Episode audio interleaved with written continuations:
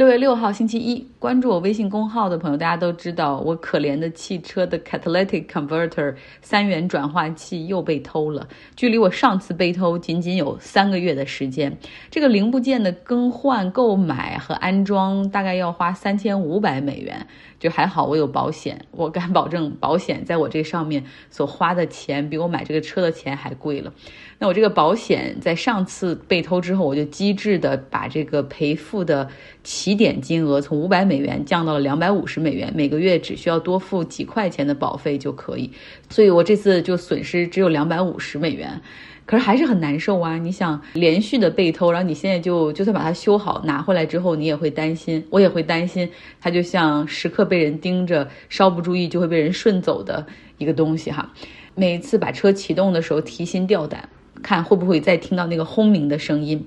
所以这一次去维修，我就直接跟那个店就是说，我说你们不用着急哈，我不着急用，take your time。因为我实在不想弄回来以后再被偷。这些技艺高超的窃贼通常只需要两分钟就可以完成这个三元转换器的偷窃。他们技艺高超到完全可以在白天进行偷窃，然后防不胜防。像我丢这三次，分别是在 street parking，就停在路边儿；有一次是在公司的停车场，还有一次是公寓的停车场。那我现在想想，唯一的办法就是把车卖掉哈，把这个虽然我很喜欢，然后也很省油的车换掉，然后换成一个其他类型的型号的。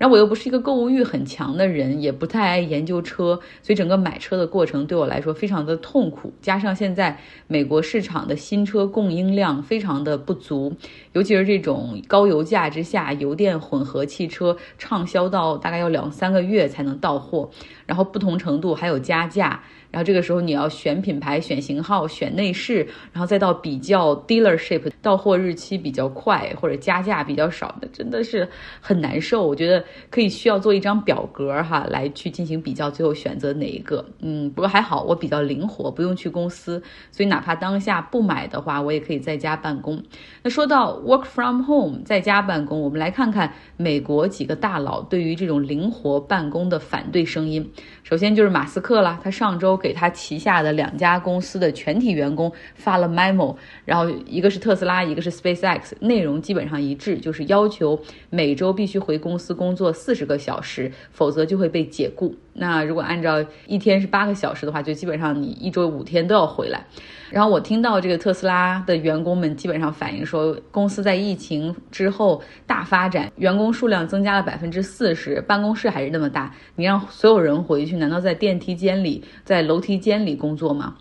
然后马斯克呢，他是那种能够住在工厂里盯着生产线啊、盯着产能的人。那毕竟这是他的公司，啊，他认为说远程办公必定会损害生产力，也会导致 personal commitment。Reduce 就是你对公司的投入会下降，然后同时他还表扬中国工人哈，然后希望用那种精神去去刺激美国人，说你知道吗？中国人都愿意在凌晨三点挑灯夜战，勤奋精神，就是为了能够达到和突破产能的限制。然后他还说，我觉得级别越高的人就越该在公司里多出现，让大家都能够看到。如果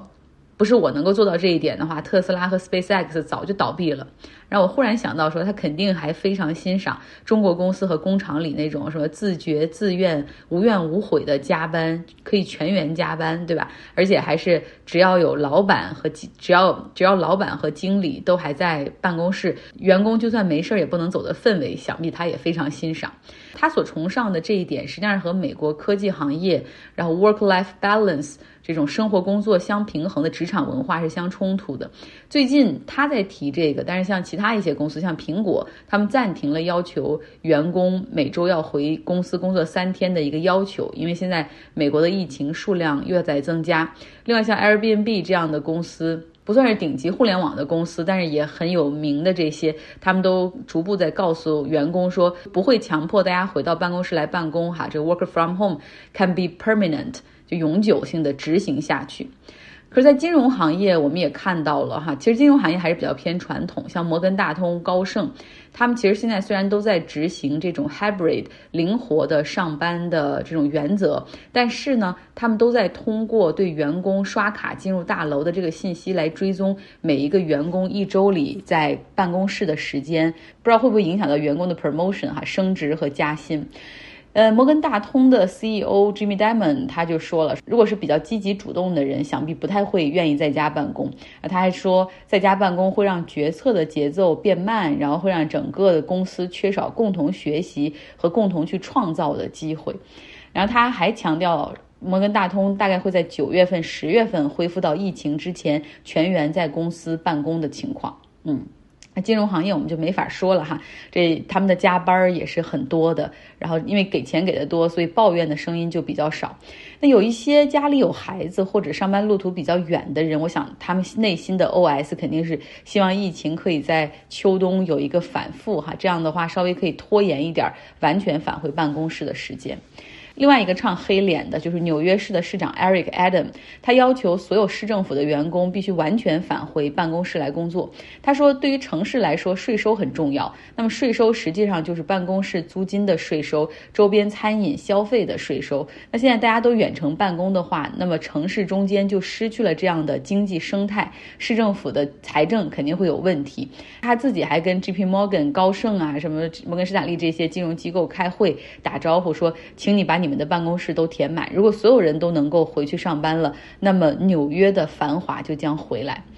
其实，究竟从生产力的角度考虑，是在家上班更有效率，还是在办公室呢？我觉得大家可能都有自己的体验哈。像我就觉得在家办公更容易集中注意力，在办公室我太爱聊天了，然后经常会打断我的思路。而且呢，你少了这个上班路途的时间之后，会发现工作简直是可以从早上一睁眼，然后打开电脑开始，而不会说啊我要梳洗打扮，然后到办公室九点才开始。在家办公还可以形成那种全天不间断的工作流。就是有问题我就处理哈，哪怕那个时候已经下班了，看到邮件就用手机稍微回复一下。就因为这一点，我们公司在法国的那些同事非常的不喜欢 work from home，他们觉得就是法国人最重视的那种 boundary，就是工作和生活的界限就消失了，所以他们没有强制要求，但是重返办公室的热情是最高的。另外呢，像我们公司最近还有一些要新的要求哈，就是说，鉴于美国这边 COVID-19 的病例出现增加，然后从这周开始，办公室要求所有去那儿办公的人都要把口罩戴上啊。我们之前已经很长时间谁也不戴口罩了，所以不知道这一点会不会让大家就不喜欢去办公室。之前我们说美国企业对于经济周期非常的敏感哈，谁也不愿意跑在周期的后头。那现在一边看到说经济过热，一边又听到经济学家说经济即将放缓哈，这个 slow down 啊，这个已经出现了很明显的迹象。互联网公司他们因为股价在上几个月出现大幅的蒸发，所以已经开始停止新增招聘。啊，像我有一个朋友，他在医疗服务行业，凯撒是我们这儿最大的 healthcare provider，然后他们已经开始要求裁员百分之十的这种非医生和护士的岗位哈，因为医生、护士还有客服，他们都是 unionized，都有工会，所以他们不可能被裁员，但是要裁的就是其他的那些办公室的文职，那包括，但是这个不会裁他们自己的员工，而是会先裁 contractor 或者外部的 consultant。那现在特斯拉，我们也看到了，马斯克在要求员工必须返回办公室一周四十个小时，然后又宣布将暂停全球的所有的招聘。他们目前在全球大概有五千个岗位在招聘，全部停掉。同时还计划削减百分之十的员工，因为马斯克说他有一种对经济非常不好的预感。然后别人都觉得他是在瞎搞哈，因为你看现在整个这个汽车产能，别说新能源汽车，就是传统汽车的供应量也是。非常的不足，这个时候应该是他们继续去扩张、去填补市场的一个过程。但是他就认为说，哎，已经这个预感告诉他，这波经济的好周期已经结束了，或者马上就要结束。那这个消息发出之后呢，特斯拉的股价在周五的时候跌了百分之九。我们最后来到英国哈，在我们国家欢庆端午节的时候，英国从周四开始哈进行了四天的 Jubilee，庆祝女王登基七十周年。周四的时候，英国就进入到了假期的模式，像女王和王室的成员哈，在白金汉宫的阳台上和百姓共同庆祝，因为是七十年嘛，所以有七十架英国空军在天空中进行表演。然后之后，英联邦的什么成员国家点燃一千五百个烽火啊等等。周五的时候呢，在英国的圣保罗教堂里面举行 Service of Thanksgiving，也就是教会会这边主教什么的出来感谢女王七十年来的啊付出哈，然后对教会的支持啊和忠诚等等。在周六的时候，白金汉宫前举行了 Jubilee Concert 演唱会，全部都是英国的 A 咖明星。然后在周日的时候，又有各种各样的女王的庆祝派对在街上举行，就是这种街头派对哈。然后另外还有盛装大游行，很多人都拿着英国国旗或者穿着有英国国旗的衣服。今年九十六岁的英国女王伊丽莎白二世，她是出席了一头一尾的这种两天的这种活动，她表示非常感谢，强调大家的善良、快乐以及友善，让她备受启发。其实英国人这四天真的过得很开心，像因为我们不在英国，可能体会不到哈。像我有一个朋友，他家住在伦敦周边，然后他特意还带着才一岁多的孩子去到伦敦参加那些庆祝活动。虽然他也担心有疫情，但是觉得这么开心、这么好玩的事儿绝对不可能错过哈。所以你就知道，就是明明大家都说是庆祝女王，但是实际上变成了百姓的狂欢。尤其是后面周六周日所举行的那个街头派对，就是谁都可以举行街头派。派对，非常的宽松。你只要向当地的市议会、市政府申请，就可以把马路拦起来，然后封闭起来，做成一个派对。不仅有官方组织的、民间组织的，还有各种各样，比如家庭、亲戚、朋友，或者是。街道邻里组织的派对，有的就用垃圾箱把那个地方挡住就可以了。而且庆祝也不只是在伦敦哈，然后也在很多英国的其他地方。很多人都说很高兴看到有这么多人在疫情之后又可以欢呼庆祝，聚在一起吃吃喝喝。喝所以这不是女王的节日，而是百姓的节日。那也有人会问说，这个英国为了庆祝女王七十周年登基，到底要花多少纳税人的钱办这么多活动？但是你要注意到它所带动的。周边的消费哈，包括购物、吃喝，在过去四天里面，大概粗略算一下，大概会刺激六十亿英镑的一个消费。那女王的身体也是备受关注。她在参加完周四阳台庆祝之后，她就感觉到有些不舒服啊，discomfort。所以在周五的教会活动中，她就没有出席。嗯，那就是由她的儿子查尔斯哈行使的这种摄政权。但在最后两天的时候，他又露面哈，出席了白金汉宫的这种阳台的活动，还有在温莎古堡点燃了烽火这个环节。就很有意思的是，虽然女王在很多时候无法出席，然后其他王室成员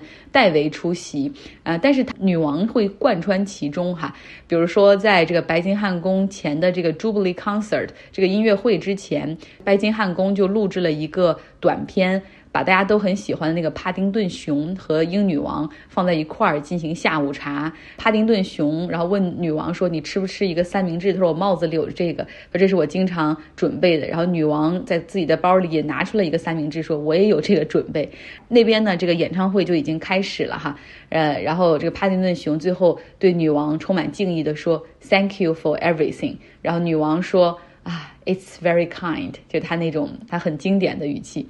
这个就作为派对的开始，所以你能够感受到他是所有的庆祝的主角，他会贯穿其中哈，但是又是让百姓去去庆祝的哈，让他们去享受这份快乐。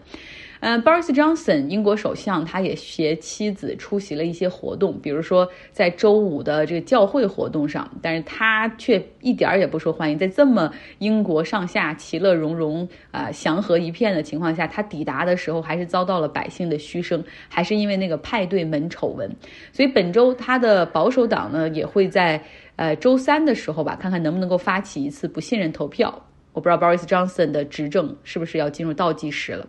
好，这就是今天的节目，希望你有一个愉快的周一。